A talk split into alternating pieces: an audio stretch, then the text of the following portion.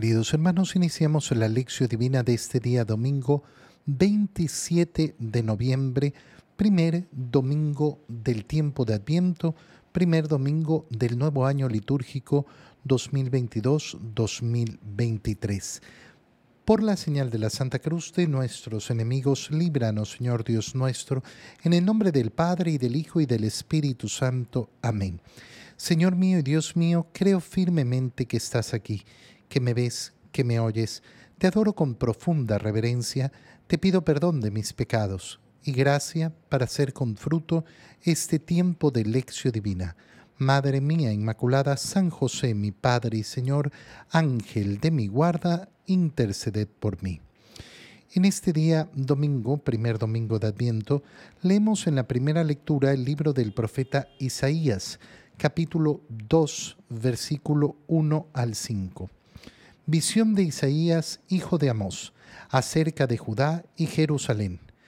En días futuros, el monte de la casa del Señor se le será elevado en la cima de los montes, encumbrado sobre las montañas, y hacia él confluirán todas las naciones.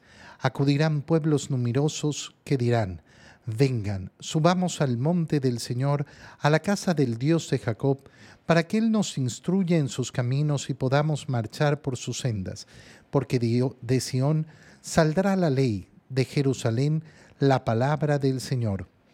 Él será el árbitro de las naciones y el juez de los pueblos numerosos. De las espadas forjarán arados y de las lanzas podaderas. Ya no alzará espada pueblo contra pueblo, ya no se adiestrarán para la guerra.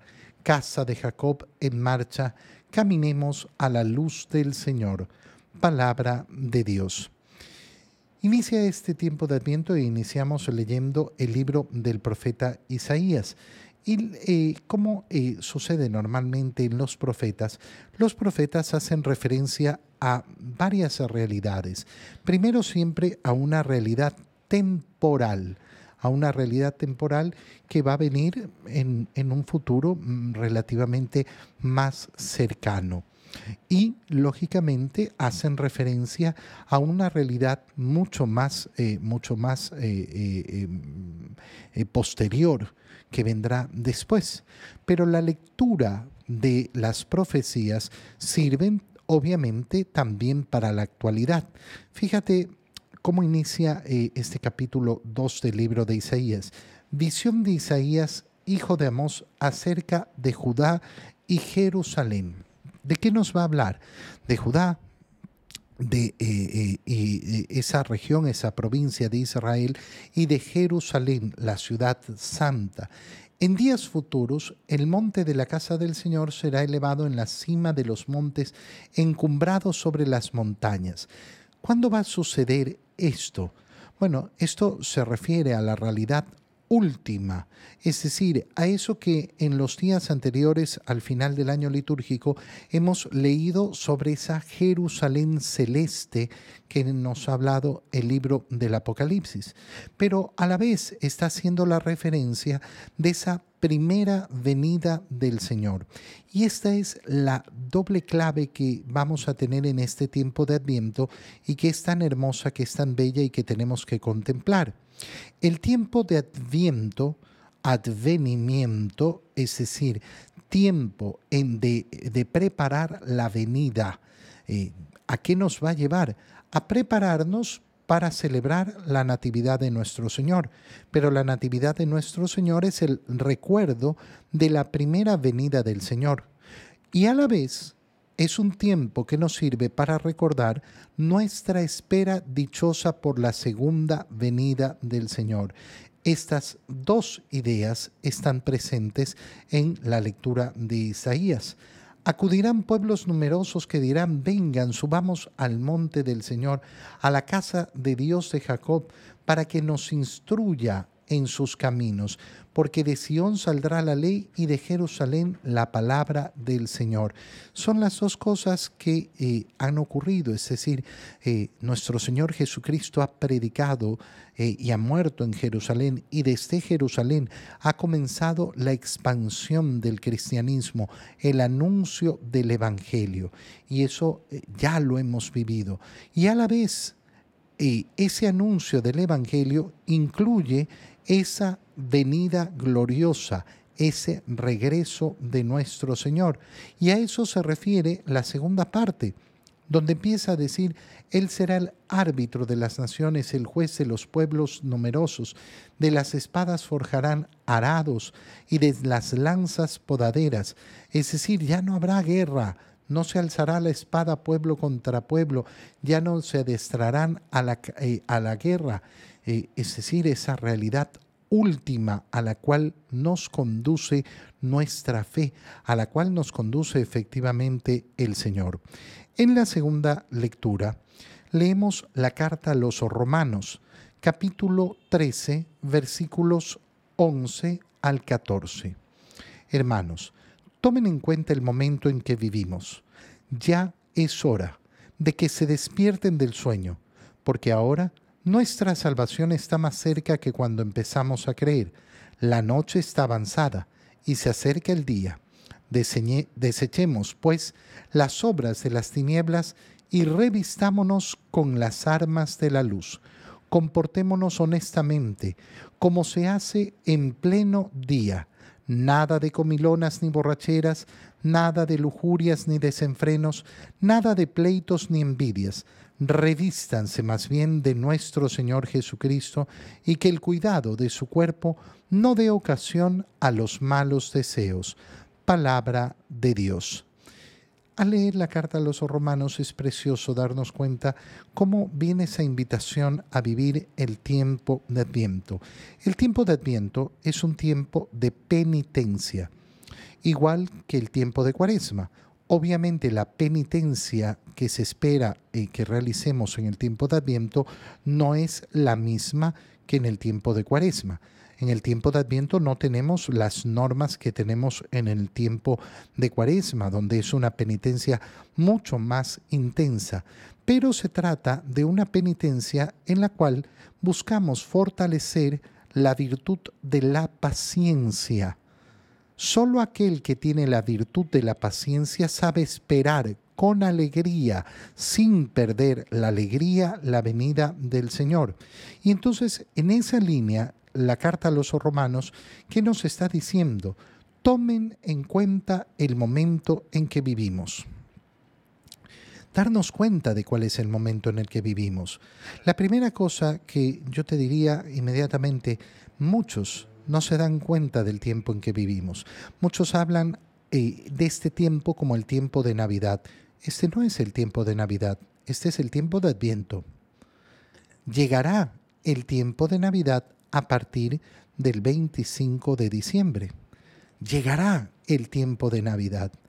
Y claro, por eso te decía, la virtud de la paciencia, ¿por qué? Porque muchas personas no pueden esperar a Navidad tienen que desenfrenarse viviendo la supuesta Navidad antes de que llegue la Navidad. Nos enfrentamos efectivamente a una, eh, em, eh, a una tentación muy grande en el mundo y es vivir, eh, vivir el, frenesí, el arrebato de la Navidad, el desenfreno, la, la, rapidez, la angustia y no preparar el corazón en la paz del Señor, en la tranquilidad del Señor, en la paciencia. Nos estamos preparando para celebrar la Navidad. Paciencia, ya llega. No, no, no, el mundo no tiene paciencia ni puede esperar. Tomar en cuenta entonces el momento que vivimos. Este momento es de Adviento. Ya llegará el tiempo de Navidad. Ya es hora de que se despierten del sueño, porque ahora nuestra salvación está más cerca de cuando empezamos a creer. Una realidad muy básica la hemos recordado en estos días anteriores. Darnos cuenta de que efectivamente cada día que pasa es un día más cerca de nuestra muerte. Cada día que pasa es un día en que nos acercamos más al día en que tendremos que presentarnos ante el Señor y que ni tú ni yo conocemos cuándo será. ¿Cuándo llegará ese día? No, eh, no lo sabemos pero efectivamente eh, tenemos que despertar. Nuestra salvación está más cerca. La noche está avanzada, se acerca el día. Y entonces, ¿qué nos dice la carta a los romanos? Desechemos las obras de las tinieblas y revistámonos con las armas de la luz. ¿Cómo tenemos que vivir el adviento? Bueno, con esto, desechando las obras de las tinieblas y revistiéndonos con las armas de la luz, desechando las obras de las tinieblas. Qué bonito vivir el tiempo de Adviento con este deseo en nuestro corazón. Desecha, desecha las obras de las tinieblas, desecha los pecados. Por tanto, eh, cuando decimos que el Adviento es un tiempo de penitencia, lógicamente estamos diciendo que es un tiempo de conversión, un tiempo para aprovechar y acercarnos al Señor para hacer un buen examen de conciencia, para hacer una buena confesión, para desear vivir en esa gracia del Señor. Mira, la mayoría de personas, como no vive metida en el tiempo litúrgico, sino que vive de acuerdo a los tiempos del mundo, siempre anda con las propuestas de Año Nuevo. Ay, las propuestas de Año Nuevo, las propuestas de Año Nuevo, voy a cambiar a partir del primero de enero, voy a hacer esto y voy a hacer lo otro, y las propuestas para el próximo año. Ese es el tiempo. El tiempo de Adviento es el tiempo para hacer esa reflexión, ese examen de conciencia y entonces proponerme qué es lo que tengo que cambiar. Dejar las obras de las tinieblas y revestirse de las armas de la luz. Comportarnos honestamente como se hace en pleno día ¿Y qué nos dice? Nada de comilones, eh, comilonas ni borracheras, nada de lujurias ni desenfrenos, nada de pleitos ni de envidias. Qué precioso. Mira, aquí tienes un itinerario perfecto para este tiempo de Adviento. Uy, ¿qué puedo hacer yo en este tiempo de Adviento? Nada de comilonas ni borracheras. Qué difícil será para muchos. ¿Por qué? Porque es que la fiesta con unos, la fiesta con otros, la fiesta de Navidad del no sé qué, la fiesta de Navidad de no sé cuánto, la fiesta de los amigos de aquí, la fiesta de... No hay Navidad ahora, en el tiempo de Adviento. En tiempo de Navidad no se juntan. En tiempo de Navidad no hay ninguna, ninguna fiesta de Navidad. ¿Por qué? Porque ya pasó para aquellos que no viven en el tiempo correspondiente. Nada de comilonas ni borracheras, nada de lujurias ni desenfrenos. Dejar efectivamente la lujuria, el desenfreno. El desenfreno que se puede manifestar tanto en nuestros días, en estos días, como en la compradera. La obsesión de la compradera, la compradera, la compradera, los desenfrenos. Es que tengo que comprar, tengo que comprar, tengo que comprar y finalmente nada de pleitos ni envidias. Nada de pleitos ni envidias. No, pero es que me buscan. Hermano mío, para pelear se necesitan siempre dos. Si yo me propongo no tener pleitos, bueno, no, no, no habrán pleitos, me podrán buscar, pero nunca me encontrarán. Y envidias, esas envidias que eh, causan tanto dolor en el corazón tanta, eh, tanto sufrimiento en el corazón, porque aquel que está lleno de envidias está efectivamente no mirando su vida y la gracia de Dios en su vida, sino la vida de los otros. Revístanse, más bien, de nuestro Señor Jesucristo. Esta es una frase poderosa, verdaderamente hermosa, porque este es el resumen de todo el camino cristiano. ¿Cuál es el camino de Cristo? El camino por el cual una persona se reviste de Cristo. Aquella desnudez de la cual Adán se dio cuenta en el Edén, aquella desnudez delante de Dios eh, que ha sido corregida a través de la gracia y no de cualquier gracia, sino de podernos revestir de Cristo, sacerdote, profeta y rey el revestimiento en la gracia y en el amor de Dios. En el Evangelio, leemos el Evangelio de San Mateo, capítulo 24, versículos 33, 37, perdón, al 44. En aquel tiempo Jesús dijo a sus discípulos, así como sucedió en tiempos de Noé, así también sucederá cuando venga el Hijo del Hombre. Antes del diluvio la gente comía, bebía y se casaba hasta el día en que Noé entró en el arca, y cuando menos lo esperaban, sobrevino el diluvio y se llevó a todos. Lo mismo sucederá cuando venga el Hijo del Hombre. Entonces, de dos hombres que estén en el campo, uno será llevado y el otro será dejado. De dos mujeres que estén juntas moliendo trigo, una será tomada y la otra dejada. Velen pues y estén preparados, porque no saben qué día va a venir su Señor. Tengan por cierto que si un padre de familia supiera a qué hora va a venir el ladrón, estaría vigilando y no dejaría que se le metiera por un boquete en su casa. También ustedes estén preparados porque a la hora que menos lo piensen, vendrá el Hijo del Hombre. Palabra del Señor. El Evangelio de este primer domingo de Adviento lógicamente nos coloca en las palabras de nuestro Señor sobre su segunda venida. Las hemos leído hace poco en estas últimas semanas del tiempo ordinario antes de terminar el año litúrgico, porque como lo hemos dicho continuamente, hacia el final del año litúrgico, la Iglesia nos hace reflexionar sobre esas realidades últimas, nos hace reflexionar sobre esa en el Señor y eso se une con el inicio del nuevo año litúrgico. Seguimos reflexionando exactamente sobre lo mismo iniciamos el año y terminamos el año litúrgico siempre reflexionando sobre la espera de nuestro Señor. ¿Por qué? Porque eso es lo que marca la fe cristiana. Venga a nosotros tu reino. Ven, Señor Jesús Maranatá. Eso es lo que nos va a marcar nuestra existencia cristiana. Y entonces Leemos ahora, ya no en el Evangelio de San Lucas, sino en el Evangelio de San Mateo, ese mismo discurso escatológico. Así como sucedió en tiempos de Noé, así también sucederá cuando venga el Hijo del Hombre. ¿De qué está hablando el Señor? De su segunda venida. Y lo compara con el tiempo de Noé donde la gente comía, bebía, se casaba hasta el día en que Noé entró en el arca. ¿Por qué? Porque empezó el diluvio. ¿Qué aviso tuvieron? Ninguno. Ninguno. Estaban metidos solo en sus vidas, en sus cosas, en sus preocupaciones. Y entonces el Señor nos está recordando una cosa muy sencilla. Hay que estar despiertos y alertas. Lo mismo sucederá cuando venga el Hijo del Hombre. Y entonces dos eh, hombres que estén en el campo, uno será llevado y el otro dejado. Dos mujeres que están juntas moliendo trigo, una será tomada y la otra dejada. ¿Qué quiere decir que uno será dejado y el otro será llevado? Bueno, eh, uno será salvado y el otro no es así de simple.